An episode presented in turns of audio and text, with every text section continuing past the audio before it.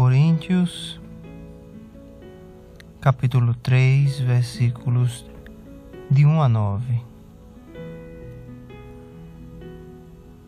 Eu, porém, irmãos, não vos pude falar como a espirituais, e sim como a carnais, como a crianças em Cristo.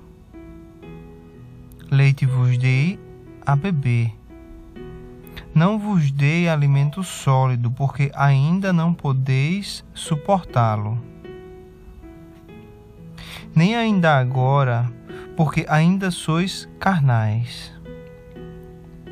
Porquanto, havendo em vós ciúmes e contendas, não é assim que sois carnais e andais segundo o homem?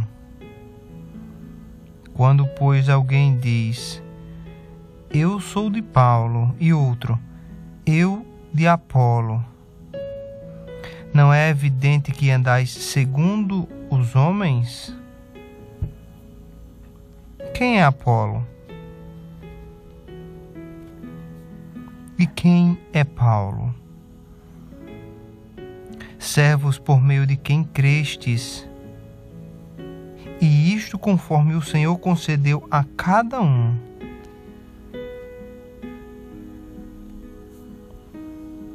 Plantei, Apolo regou, mas o crescimento veio de Deus.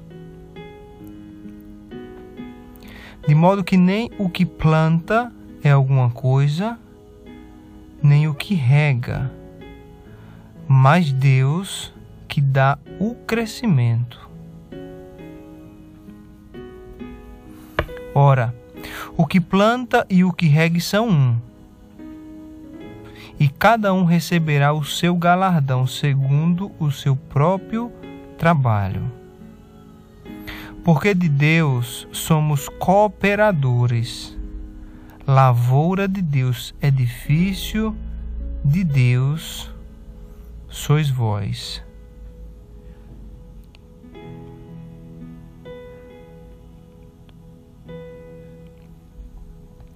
Essa carta foi escrita aos santos da igreja de Corinto. A igreja de Corinto ela estava passando por muitas dificuldades, dificuldades espirituais.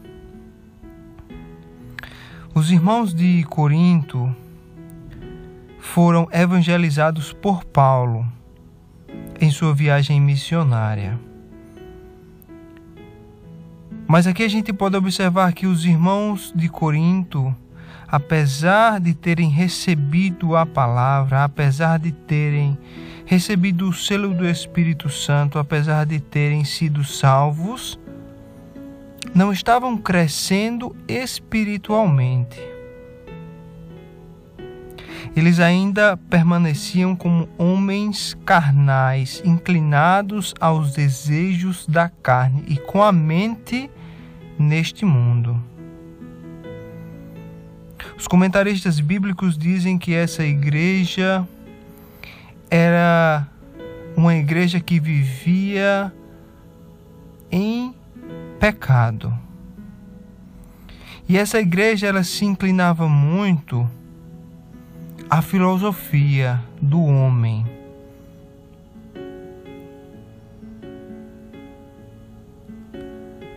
Paulo diz que a esses irmãos ele infelizmente ainda não podia falar com eles como a espirituais, e sim como a carnais, como crianças em Cristo. Apesar desses irmãos já, já ter tido uma certa experiência com a palavra de Deus, já ter sido evangelizado, por Paulo, que foi quem plantou a igreja, por Apolo, que deu continuidade ao ministério da palavra nessa igreja, mas essas pessoas ainda, ainda persistia na inclinação da carne. Paulo disse que a essas pessoas, a esses irmãos, ele ainda tinha que dar leite. Porque essas pessoas ainda não poderiam suportar um alimento sólido. Elas ainda estavam engatinhando na sua caminhada com Cristo. Ainda persistiam na vida de pecado. E ainda olhava mais para o homem do que para Deus. Uma criança, um bebê, ele tem o seu sistema digestivo muito sensível, muito frágil. Por isso que a criança nos primeiros anos de vida, principalmente no seu primeiro ano de vida, ela só pode suportar o leite materno. Porque ela não tem um sistema digestivo maduro para suportar, por exemplo, carne. Você já pensou se dar um pedaço de picanha a uma a um bebê, a uma criança de nove meses? Ela não está preparada para digerir este alimento. Da mesma forma eram esses cristãos. Eles não tinham crescido espiritualmente, apesar de estar já com sua salvação garantida. E Paulo ainda tinha que enfatizar as coisas mais básicas. Além dos pecados carnais que esses cristãos estavam persistindo fazer, ainda existiam brigas entre si. Paulo tinha recebido a informação que esses irmãos estavam vivendo em ciúmes uns dos outros, criando contendas. Alguns diziam que era de Paulo, outros diziam que era de Apolo. Esses cristãos, alguns deles diziam que Apolo, que tinha vindo depois de Paulo para dar continuidade à evangelização dessa igreja, ao crescimento espiritual. Alguns diziam que Apolo tinha uma maior capacidade de pregar o evangelho. Tinha um poder de persuasão maior do que de Paulo. Alguns diziam que Paulo era maior do que Apolo. E Paulo contesta isso vigorosamente. Ele diz: Quem é Apolo e quem é Paulo? Paulo e Apolo são servos de Deus, são instrumentos de Deus. Apenas isso. O Senhor dos nossos corações não pode ser um homem carnal.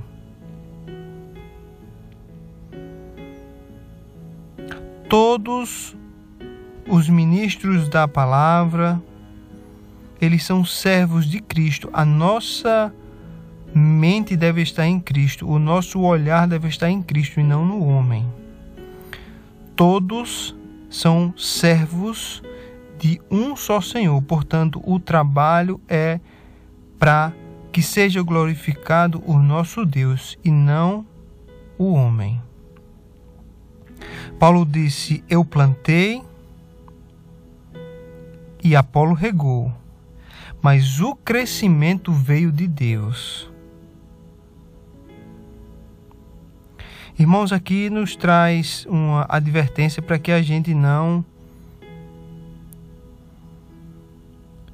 se vanglorie com a doutrinação do homem, que a gente, quando olhar, ou escutar, ou presenciar uma pregação da palavra do Senhor, a gente fixe fixe os olhos no evangelho, na palavra. e não no evangelista, no pregador. Porque o evangelista e o pregador é apenas um instrumento de Deus. E que a gente também não faça comparações entre ministros da palavra, que a gente não faça comparações entre o pastor da nossa igreja local do pastor que prega naquela outra igreja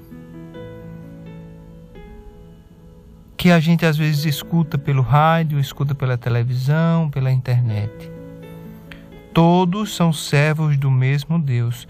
Todos têm a mesma finalidade, pregar a palavra do Senhor. E o poder vem do mesmo Espírito, o Espírito Santo de Deus. Então, comparações não são saudáveis. Não são saudáveis. Todos servem ao mesmo Senhor com o mesmo intuito. E todos são igualmente eficazes na palavra do Senhor. Porque todo servo sincero, ele é habitado pelo Espírito Santo e o Espírito Santo irá usar esse servo sincero, esse pastor sincero, esse ministro da palavra sincero, para que plante a semente nos corações e eles são igualmente eficazes. Porque o que é eficaz não é a pregação em si, e sim a palavra, o evangelho, que é o mesmo.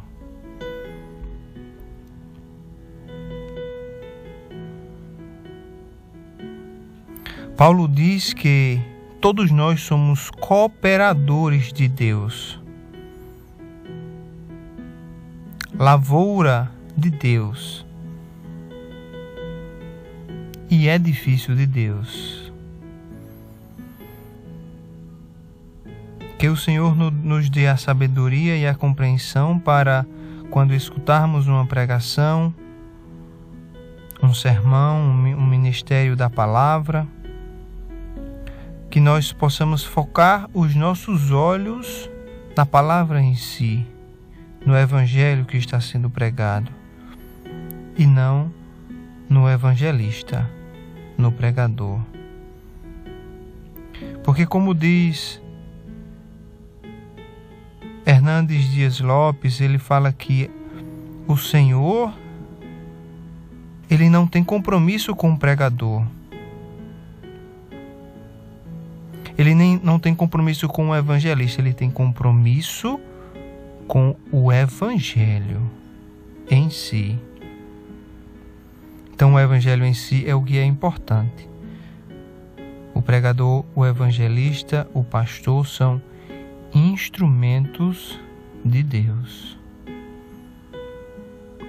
Ó meu Senhor Jesus, muito obrigado por tua palavra maravilhosa que o Senhor nos dá. Tua palavra é o centro, Senhor.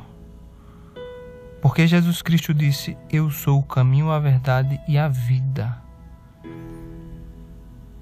O conhecimento de Jesus vem através de tua palavra. Que o Senhor possa nos dar a sabedoria e o entendimento para focar os nossos olhos em ti e não no homem, Senhor. E que o Senhor nos dê o crescimento espiritual para que a gente possa digerir carne, alimento sólido, para que a gente possa crescer no espírito e glorificar o nome do Senhor. Que o Senhor possa colocar no nosso coração o desejo de todos os dias estar meditando na tua palavra, para que o teu Santo Espírito ministre aos nossos corações. E assim possamos glorificar o teu santo nome. Assim oramos, te pedindo e te agradecendo, no nome do Senhor Jesus. Amém.